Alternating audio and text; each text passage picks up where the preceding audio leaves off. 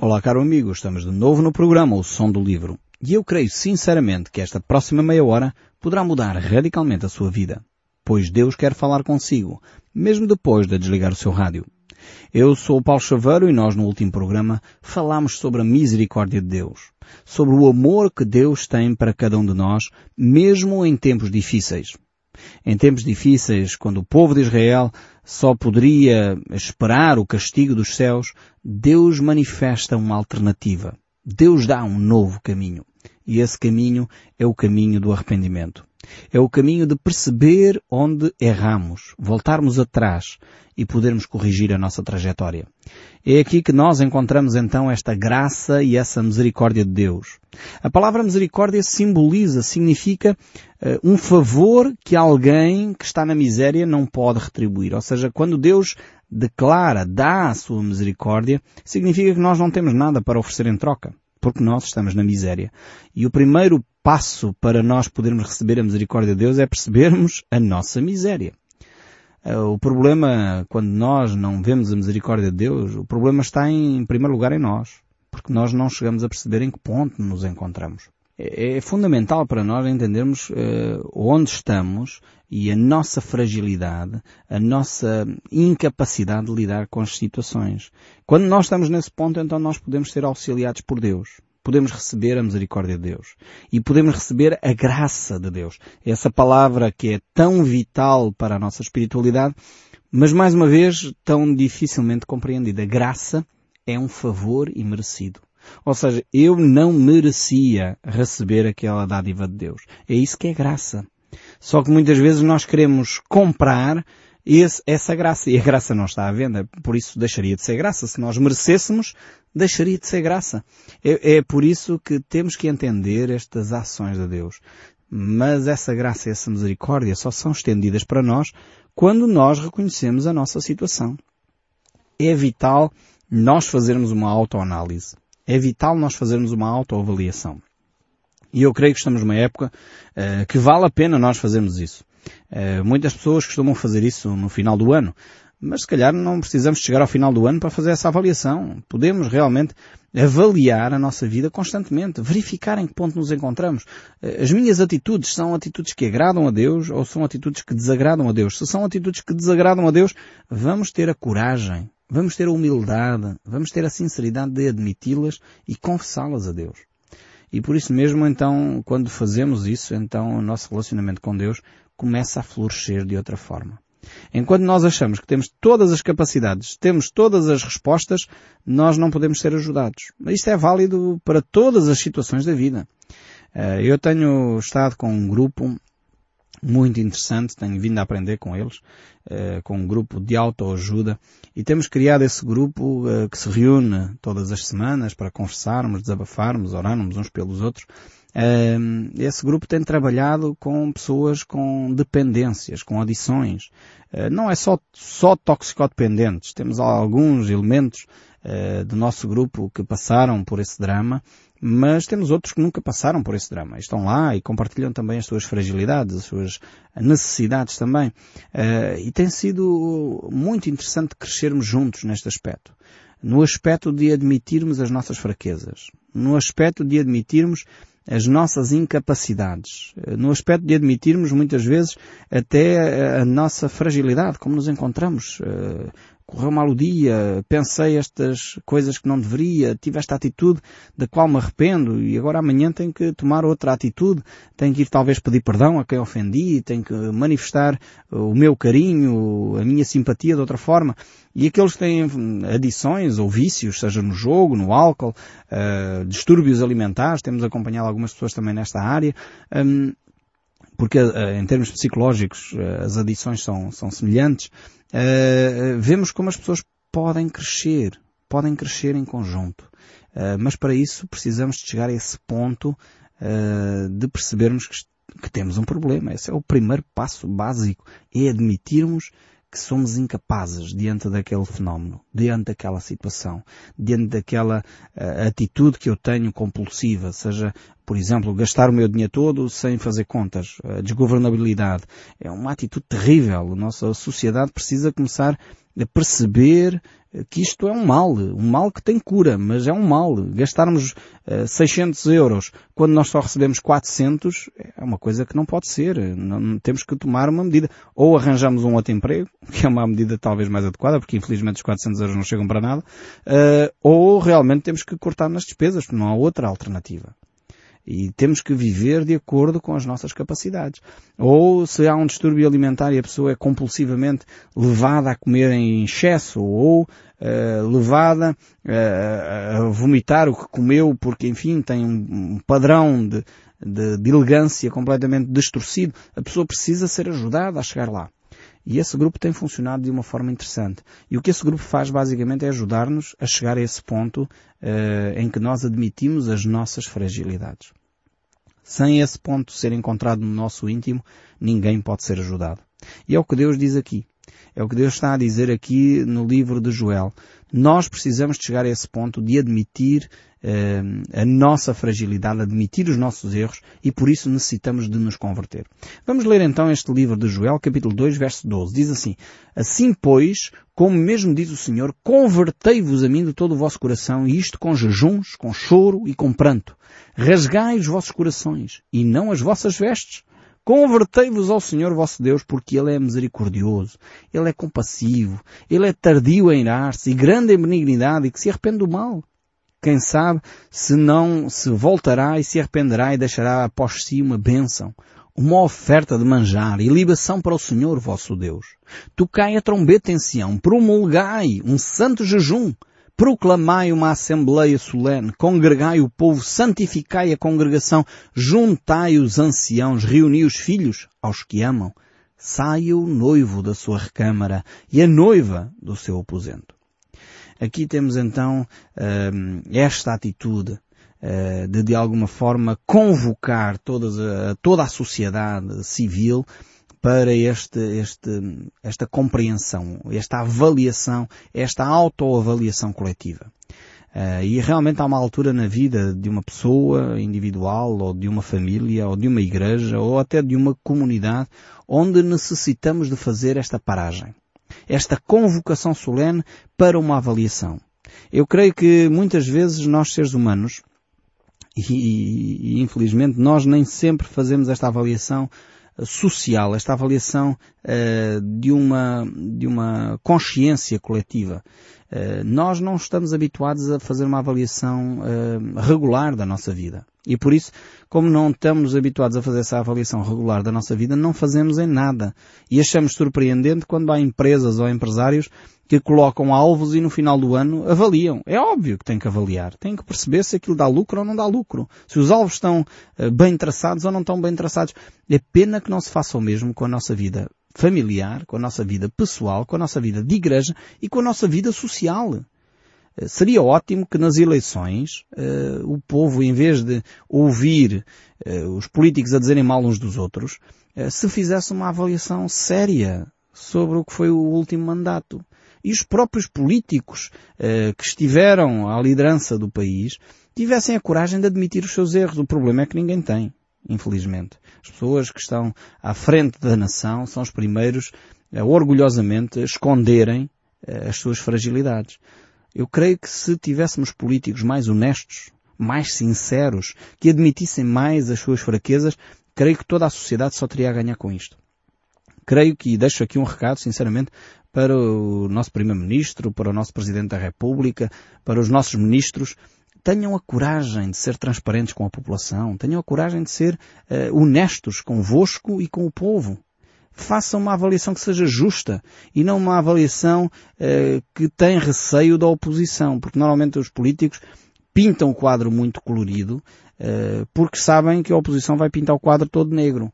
E por isso eles tentam mais ou menos equilibrar a coisa desta maneira. Mas eu creio que isso não é saudável. Era ótimo que as pessoas tivessem consciência das suas fraquezas. Pudessem admitir e dizer à população, nós falhamos nisto, nisto e nisto. Tínhamos nos proposto fazer isto, isto e isto e não conseguimos. E não conseguimos por isto, isto e isto. Uh, e podemos corrigir aqui ali e acolá. Se houvesse uma liderança capaz de ser mais transparente, mais sincera, mais honesta e não fizesse promessas uh, simplesmente eleitorais, eu creio que a nossa sociedade seria uma sociedade mais saudável. Aqui, eh, Joel faz uma convocação à população para isto para uma reflexão profunda sobre o nosso andamento, sobre a, a, forma como a população estava a viver, as atitudes que estavam a ter e, neste caso, como é que eles estavam a viver à luz da palavra de Deus. Como seria importante se a nossa sociedade fizesse esta mesma reflexão. Uma sociedade que se diz uh, cristã, em 98% da população se diz cristã. A pergunta é como é que nós temos vivido os valores cristãos da nossa sociedade se somos uma população cristã, deveríamos ouvir a voz de Cristo. Penso eu, enfim, é a minha ideia. Acho que nós deveríamos ouvir aquilo que a Bíblia diz, porque é lá que está escrito aquilo que Cristo uh, nos ensinou. A pergunta é porque é que tantas igrejas que se dizem cristãs nem leem a Bíblia? Não é ensinada as Escrituras. É mais dado ênfase a determinadas filosofias, a determinados santos, a determinadas pessoas, do que aquilo que Jesus ensinou nós dizemos ser cristãos, temos que colocar Cristo no centro da nossa fé. Cristo tem que ser o centro da nossa espiritualidade. Cristo tem que ser o centro da nossa reflexão. E os valores que ele ensinou devem nortear a nossa sociedade, a nossa vida e devem de influenciar até as nossas políticas. Não estou a dizer com isto, e vocês sabem perfeitamente, que não estou a sugerir aqui uh, uma filiação uh, da, da Igreja com o Estado. Não sou a favor dessa ideia. Uh, creio que é saudável a Igreja e o Estado estarem separados para dar liberdade à Igreja de poder uh, declarar o que está certo e declarar o que está errado, independentemente do, do partido, do clubismo, de, da identidade que está à frente da nação. A Igreja tem que ser um, um, uma entidade que está de facto em parceria com as entidades governamentais a trabalhar por uma consciência coletiva mais saudável. E não o contrário. E quando as entidades eh, que têm responsabilidades de ordem política e social estão a fazer coisas contrárias às orientações de Deus, também a Igreja tem toda a responsabilidade e dever de alertar para os erros nessa área. Portanto, nesse sentido, creio que é fundamental uh, a Igreja estar separada do Estado, mas ao mesmo tempo creio que é fundamental a Igreja cooperar com as instâncias governamentais para que haja uma saúde social mais uh, saudável. Para que haja menos corrupção, para que haja menos insucesso escolar, para que haja menos gravidez na adolescência, para que o alcoolismo diminua. É necessário que a Igreja uh, ensine as Escrituras nesta área é necessário que a Igreja dê referências de vida saudável às pessoas. Manifesta a importância do desporto, de uma vida equilibrada, de uma vida de descanso, de uma vida de lazer, de uma vida de trabalho. De... É necessário que estes componentes todos estejam interligados e sejam ensinados pelas comunidades cristãs. Por isso aqui Joel convoca toda a sociedade civil a estar presente. Até aqueles que acabaram de casar. Não sei se repararam no texto. O texto é curiosíssimo na forma como aborda esta questão. Até aqueles que acabaram de casar são convocados a estar presentes. Os noivos, em lua de mel, parem a lua de mel. Vamos refletir sobre estas questões. Porque é tão vital. A sociedade estava em, num, num limite tal, num abismo tal, que uh, corria-se o risco de depois já não haver nem sequer uh, casamento, nem lua de mel, nem mais nada.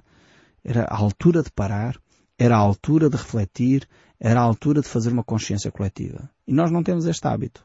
Sinceramente, nós não temos o hábito de refletir seriamente e colocar uh, a nossa consciência, refletir quais, quais são os erros que nós como povo, como sociedade, temos cometido. E, e nos arrependermos disso. Pedirmos perdão. Se calhar temos de pedir perdão aos povos uh, que escravizamos durante séculos. Se calhar temos que pedir, perdão em relação àqueles que nós maltratamos e expulsamos do nosso país durante séculos. Se calhar temos que pedir perdão às mulheres que têm sido maltratadas e têm sido muitas vezes uh, violentadas pelos homens no nosso país. Se calhar temos que pedir perdão às nossas crianças, porque as têm maltratado e muitas delas têm ido parar a hospitais cheios de hematomas por maus tratos. Nós temos como sociedade ter esta consciência e nós não temos. Nós escamoteamos a realidade. Nós escondemos a cabeça debaixo da areia como avestruz. Não nos apercebemos que nós temos que agir em conformidade em relação aos vícios da nossa sociedade. Não é legalizar os vícios. É, é, tomar medidas para que as pessoas que estão a viver o drama de serem subjugadas pelo alcoolismo, de serem subjugadas pelas drogas, não é dar-lhe a oportunidade deles se drogarem uh, de uma forma gratuita, uh, seja com metadona ou outros métodos, ou dar bebidas alcoólicas às pessoas gratuitamente. E assim eles já não têm os comportamentos agressivos uh, socialmente. Não, nós temos é que ajudar essas pessoas a sair dessa escravidão.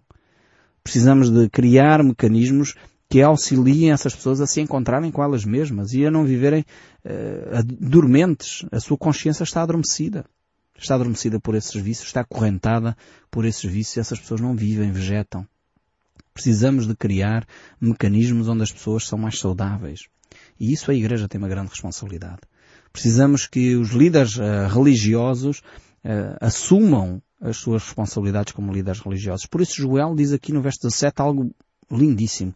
Ele diz assim no, no verso 17, capítulo 2 do livro de Joel, chorem os sacerdotes, ministros do Senhor, entre o pórtico e o altar e orem.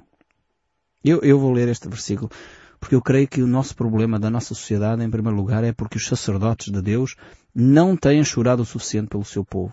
Chorem os sacerdotes ministros do Senhor entre o pórtico e o altar, orem.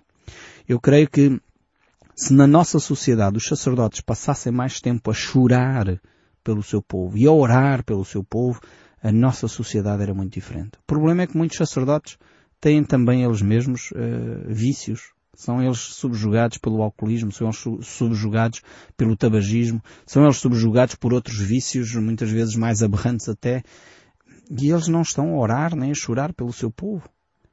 Precisamos de, de, de sacerdotes mais conscienciosos, sacerdotes que estão mais perto das suas ovelhas, sacerdotes que oram efetivamente pelo seu povo, estão ao lado deles, levando-os à consciência dos seus erros, mas também estando ao lado deles para levantá-los quando eles caem.